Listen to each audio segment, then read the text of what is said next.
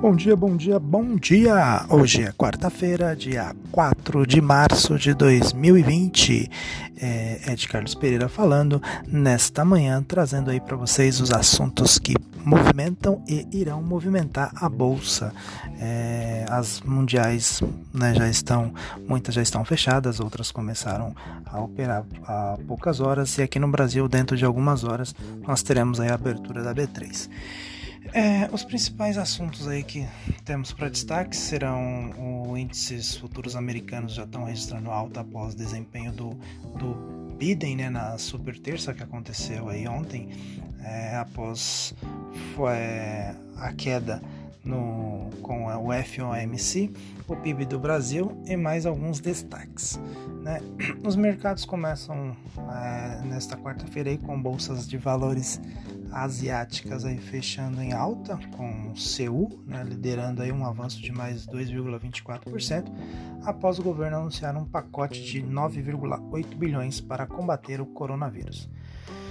É, mesmo assim, aí também teve a questão da bolsa de Xangai, que mesmo assim é, fechou, fechou em alta, informou a CNBC. Nos Estados Unidos, os mercados futuros são impulsionados pela vitória do ex-vice-presidente Joe Biden, né, e pelo menos é, sete quartos nas 14 primárias aí. Na, na questão de aqui o Brasil divulga às 9 horas o PIB né, do quarto trimestre de 2019 e nos Estados Unidos o Federal Reserve divulga às 16 horas o livro, o livro bege. No noticiário corporativo, vamos dar destaque aí para o balanço da Tupi e Ômega Geração.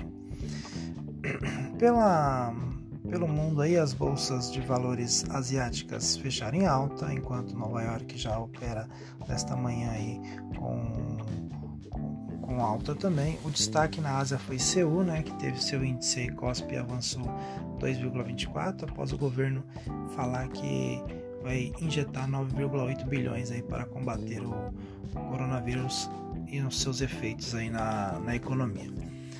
É, e fora isso aí o índice de, de é, gerentes de compras, o PMI composto da, é, composto da China, que abrange os serviços e o setor industrial, recuou de 51,9 em janeiro para 27,5 em fevereiro.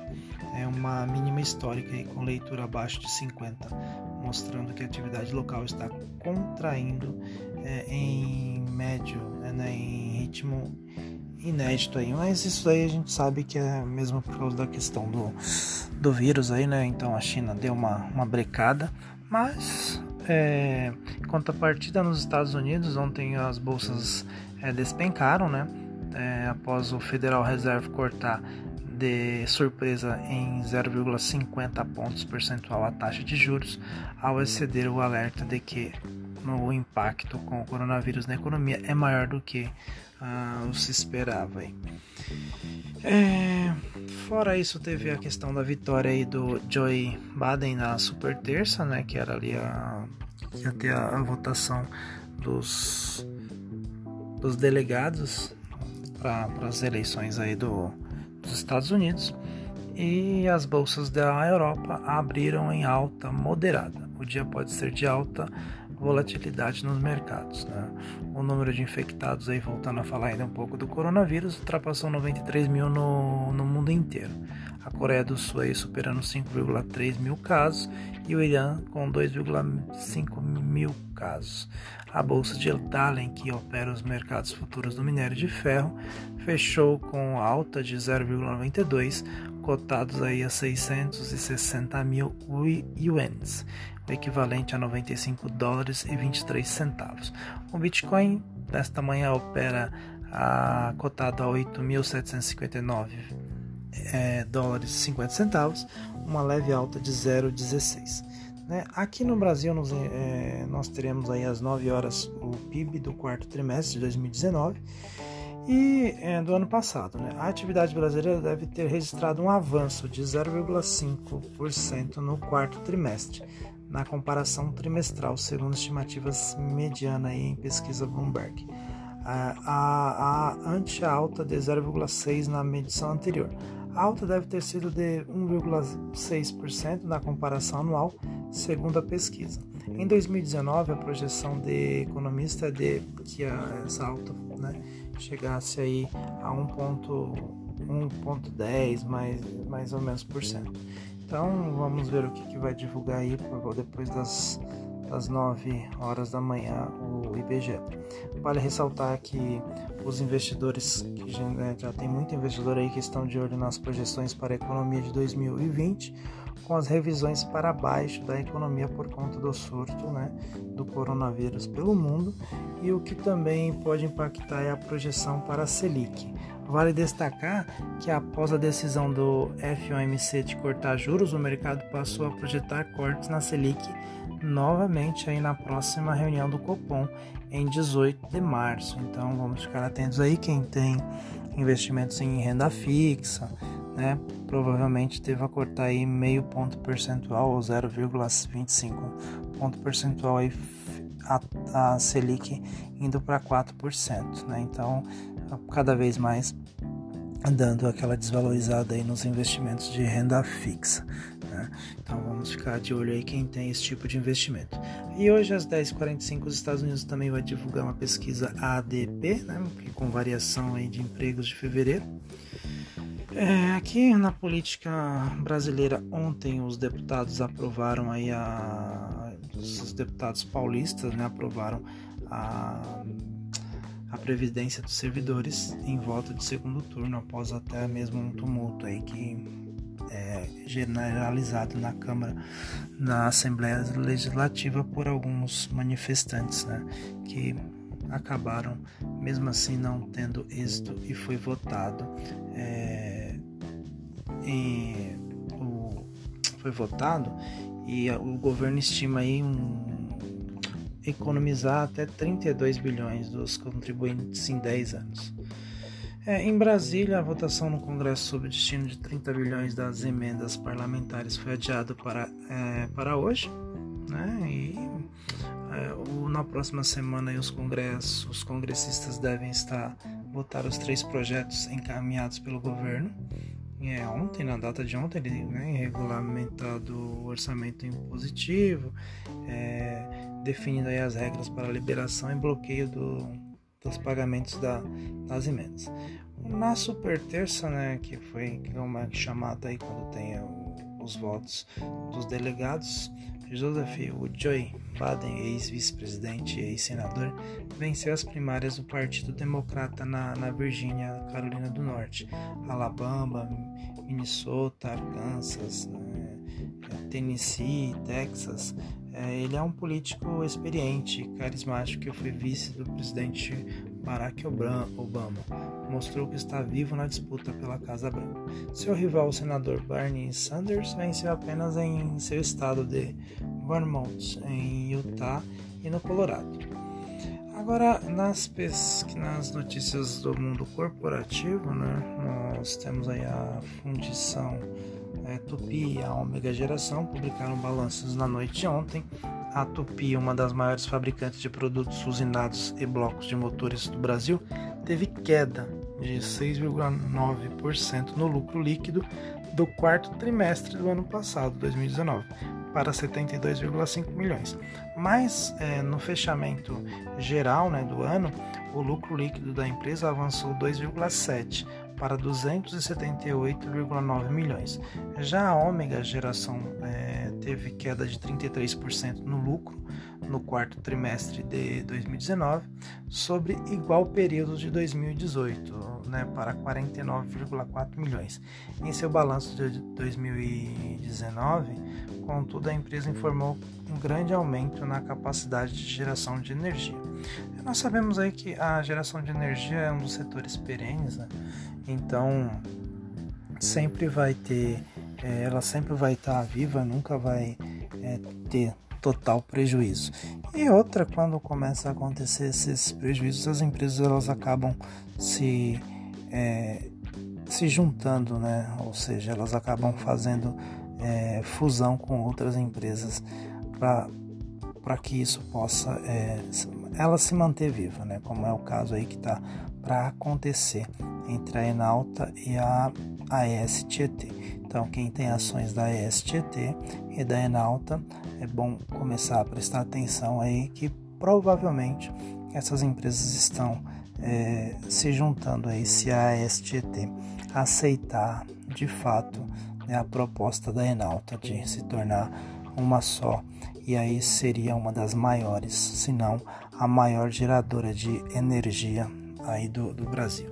Então, para né, vocês que, que investem no, no, segmento de energia, eu estou pensando agora nos próximos podcasts em fazer é, podcast voltado a, por setor para aquilo que faz sentido para você na verdade. É aquilo que faz sentido para você investir. Você gosta de investir no setor de alimento, no setor de bebidas, no setor elétrico, né, no setor de indústria. Aquilo que, que faz é um real sentido para você. Se você é uma pessoa que vai investir em fundos né, de investimento, não quer correr tanto risco, não quer ficar pesquisando ali a questão do, dos fundamentos da empresa, mas sempre né, batendo na mesma tecla de que você deve investir pensando no longo prazo. Tá? Não entra na bolsa de valores pensando que você vai é, ganhar dinheiro da noite para o dia. Né, que isso não vai acontecer, você tem que entrar pensando sempre a longo prazo e com certeza você estudando, é, se informando, buscando total conhecimento, você vai ser capaz de criar um grande patrimônio, tá? Não enterre, né? Não, não enterre os seus talentos aí, ou simplesmente coloque seu dinheiro na poupança, é, porque ele não vai render nada e vai continuar. Se você colocar mil reais lá, digamos que ele vai ficar lá os mil reais por um, dois, três anos. Ah, eu ganhei 40 reais, 50 reais. Isso não é ganho. Né? No, no caso, quando você fala de bolsa de valores, que você com mil reais numa boa empresa, é uma empresa aí que você tenha entendido os fundamentos dela, sabe que a governança dela é boa e que ela tem bons, é, bons históricos de pagamento, que a dívida dela não é alta, né, que ela paga dividendos né, corretamente há mais de, de 5, 6 anos ela vem né, é, fazendo esse, esse, é, essa estrutura, você pode investir sim seu dinheiro sem, é, sem ter aquele medo de que você vai derreter o seu dinheiro. Crises sempre vão acontecer, como eu venho sempre falando aqui, só que você tem que estar preparado para isso. Se você não estiver preparado é, emocionalmente, para o longo prazo, não entre na bolsa de valores, porque você vai ver seu capital derreter uma, duas, três, quatro vezes aí ao longo de uma década ou né, de duas décadas, dependendo qual é o seu é, ponto de, de equilíbrio.